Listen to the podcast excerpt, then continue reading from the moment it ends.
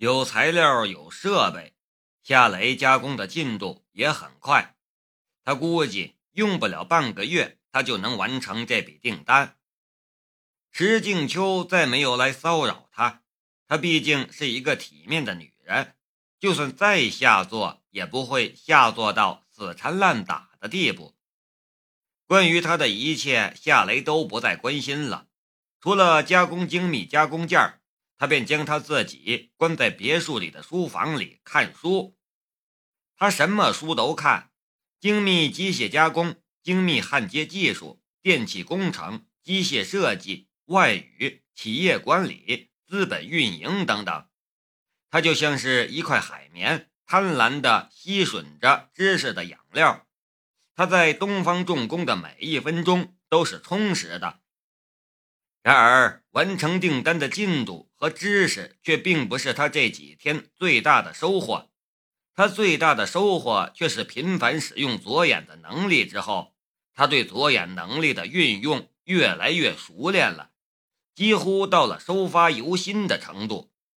他的控制也越来越准确了。能最大程度避免过度使用左眼能力而产生的后遗症，也就是浑身无力、幻觉什么的。一个很简单的例子，他在加工精密加工件的时候，会频繁使用左眼的微视能力，这很容易出现过度使用左眼能力的后遗症。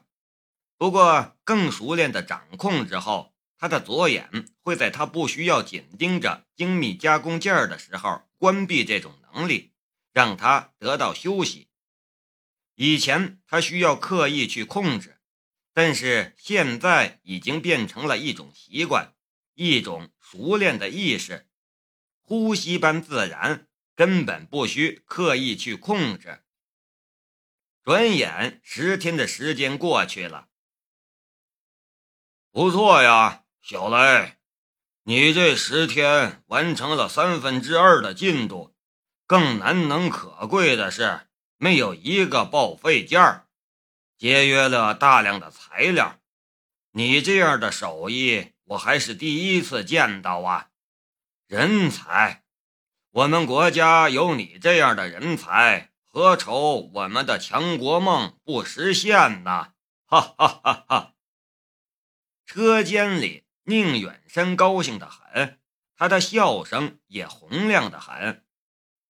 夏雷用毛巾擦了一把汗，笑着说道：“宁叔，我可不是什么人才，只是会做点手艺而已。”谦虚，你这么厉害，却还这么谦虚，难得难得。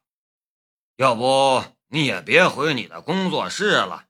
来我这里吧，我给你一个车间主任，让你管理，年薪两百万，好不好？宁远山满眼期望的看着夏雷。一个月前，夏雷的月薪才三千，还不一定能全部拿到手，可现在有人给他开出了两百万的年薪。人生变化真是莫测呀！如果是在一个月前，别说是两百万年薪，就算是十万年薪，夏雷也会一万个答应。可是现在，两百万对他来说只是有一定的吸引力，却还没到让他心动答应的程度。宁叔，谢谢你了，你看。我这个人自由散漫惯了，不适合在公司上班。我还是在我的工作室干吧，赚钱或许少点，但我喜欢那里的自由。夏雷婉言谢绝了宁远山的好意。宁远山微微有些失望的样子。我知道你是想闯出一片自己的天地。你这样的人才来我公司上班，确实是委屈你了。也行，你喜欢做什么就去做吧。不过二叔这里有什么困难，比如眼前这种，你一定要来帮忙啊。夏雷笑了笑：“呃，一定，宁叔，你放心好了。”小雷，去我家吃饭吧，我把宁静那丫头也叫来。你们十天没见面了吧？她一定很想你了。”宁远山说道。夏雷暗暗头疼，说道：“还是不去了，见了他容易分心。再有几天我就完成了，迟几天见面也没关系。”宁远山又笑着说道：“事业为重，就连爱情的魔力都能抗拒，有前途，有前途。”夏雷被他夸的不好意思了。他琢磨着，幸好宁远山不是宁静的亲爹，要不然的话还会更夸张一些。不过站在宁远山的角度去看夏雷，夏雷这样的青年，帅气阳光，能力超强，事业心重，人又踏实稳重，还外带一条父母双亡的条件，这样的宁家未来女婿，他能不喜欢吗？别说是宁远山，恐怕就是宁静的亲爹也会喜欢的。可他们并不知道，夏雷和宁静其实并不是恋人的关系。一老一少两人说说笑笑离开了车间，夏雷陪着宁远山走了一段路，便往住宿区走去，宁远山也往车库走去。回到别墅。夏雷脱了衣服，跳进了那个室内游泳池，清洗身上的油污的同时，也享受着水流的按摩。每天收工的这个时候，他都会来泡一泡，这也是他一天最放松的时候。踢踏踢踏，高跟鞋摩擦地面的声音突然从身后传来，这脚步声顿时让夏雷皱起了。眉头，石静秋，你还有完没完呢？你信不信我现在就给宁总打电话，让他过来跟你谈谈？踢踏踢踏，脚步声没有停顿，反而更快的向他这边走来。你这家伙！夏雷扭头去看，一看就愣住了。正向他走来的不是池静秋，而是龙冰。黑色的长裙，黑色的高跟鞋，再加上一张冷冰冰的冷艳面孔，他的出现似乎携带着一股天然的寒流，室内的温度都被降了好几度。夏雷很快就回过了神来，他慌忙回头，将身体往池子里缩了一些，他又担心。水流是透明的，接着又捂住了最重要的部位。总之，龙兵的出现让他显得很慌乱，也很尴尬。龙兵绕过室内温泉池，走到了夏雷的对面，然后慢吞吞地坐在了一只椅子上，直盯盯地看着夏雷。我要回京都了，临走之前来看看你。夏雷好生无语，尴尬的道：“我在洗澡啊，你不能挑个别的时间吗？”我知道你在洗澡，但这并不妨碍我什么。”龙兵说道。夏雷已经不知道怎么和他相处了，他一出现，夏雷整个人都不好了。虽然我一直认为你不简单，可这一次你还是让我吃了一惊。你为东方重工加工的那些精密加工件需要从国外进口，没有国外的先进设备，根本就加工不出来。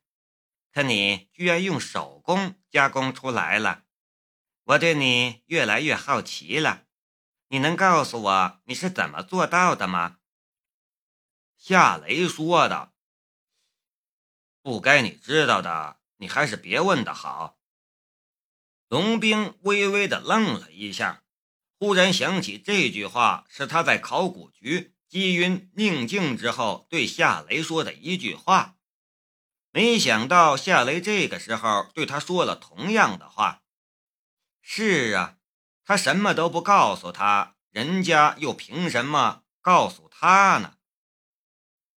你来就是为了问我这个吗？夏雷问道。龙兵打开了手袋，从手袋里取出了一张支票，放在了池边的瓷砖上。夏雷的左眼微微一动，相隔起码三米远的支票便犹如放在他眼前似的，上面的内容也看得清清楚楚的了。那是一张五万金额的支票。虽然看清楚了支票上的内容，但他还是假装不知道。那是什么？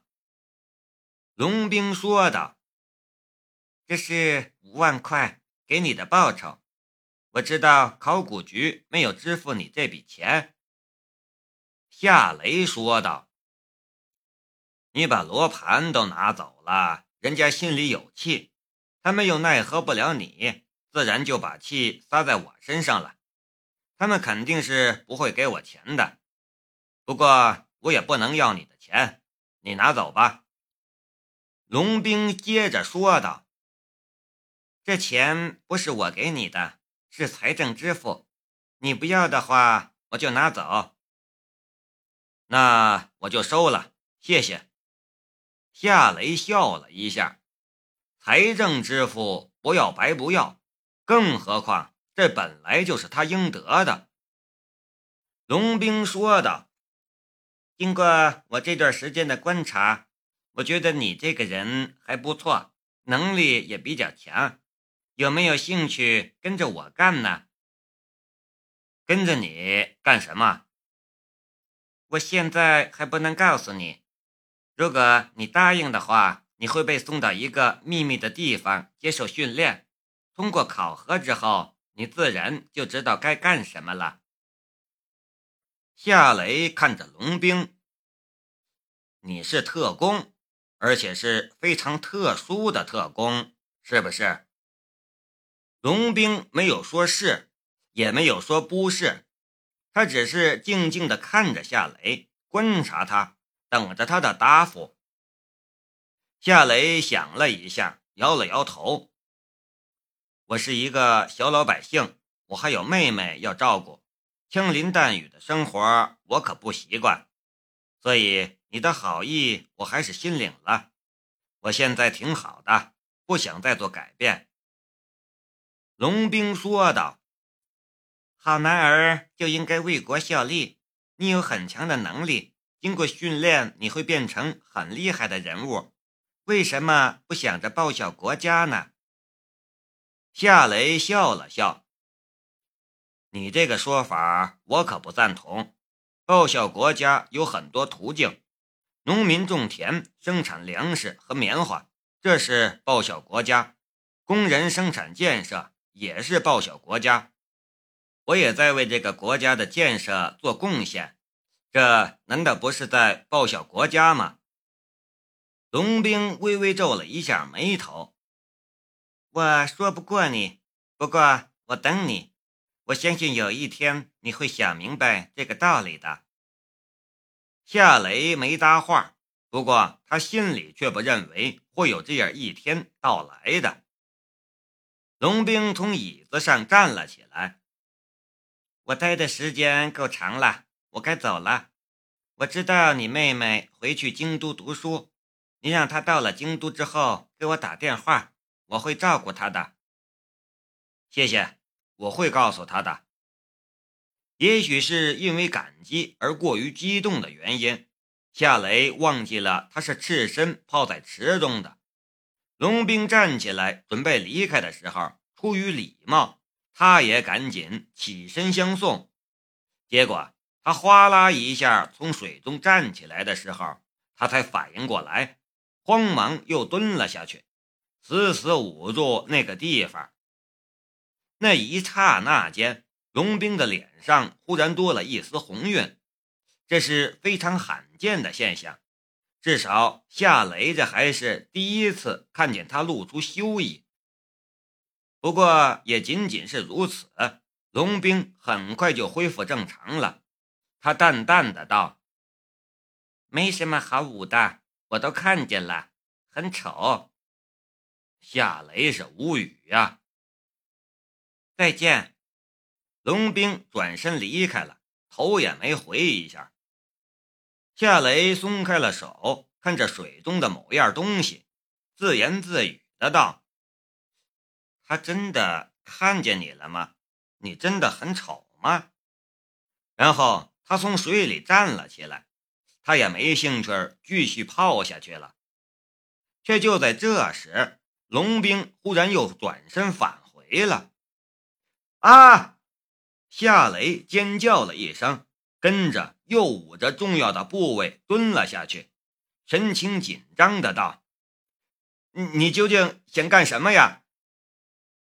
我可没兴趣看你洗澡。